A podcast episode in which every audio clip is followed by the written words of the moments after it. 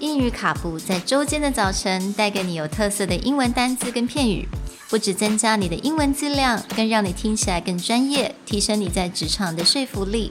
英语卡布早晨一杯知识加倍，English cappuccino, your morning cup of knowledge.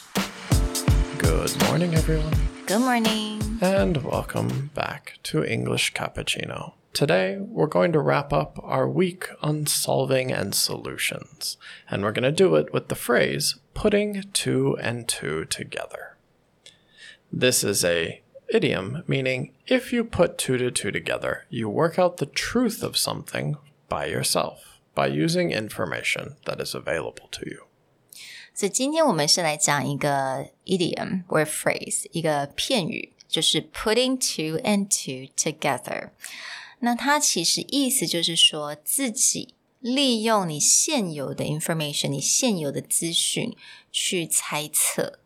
putting two and two together. Although it sounds simple because you're looking for the math answer of four, the idea is there are two things that seem unrelated, but then you start to figure out a lot of things and you find that these two things are related and they can create something bigger.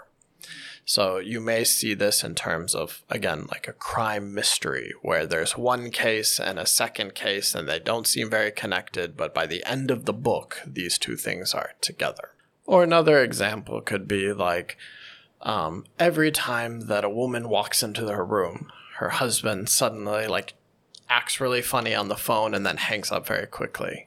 And then two weeks later, that he throws her a surprise birthday party. And so before this very strange or suspicious behavior kind of gets connected, it's like, oh, they're planning the surprise party. All my friends were coming, etc., and they didn't want me to know. So suddenly that two plus two equals, oh, here's the result.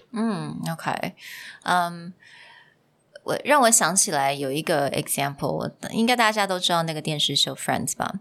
So I remember there's one scene where Joey finally found out that Monica and Chandler are together. Oh, that's right. right? So he was because he knows that Chandler, you know, goes to this conference for work, and then Monica goes to this cooking conference for her work.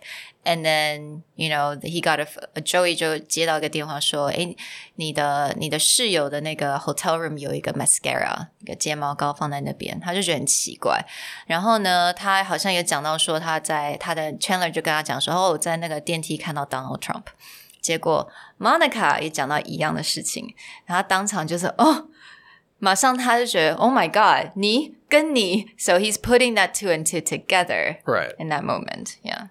Now, there's another fun thing that we do with the phrase when someone comes to a wrong conclusion, or it's like, oh, they put two and two together and they got five, which means that someone thinks, oh, I've got the answer, I understand everything, and then the answer is wrong. Then Okay. it'll be like, oh, well, you know, you put two to two together and you got five. Well, we hope that you enjoyed our week on solving and solutions, and that you'll join us next week for more English Cappuccino. Talk to you next time. Bye. Bye.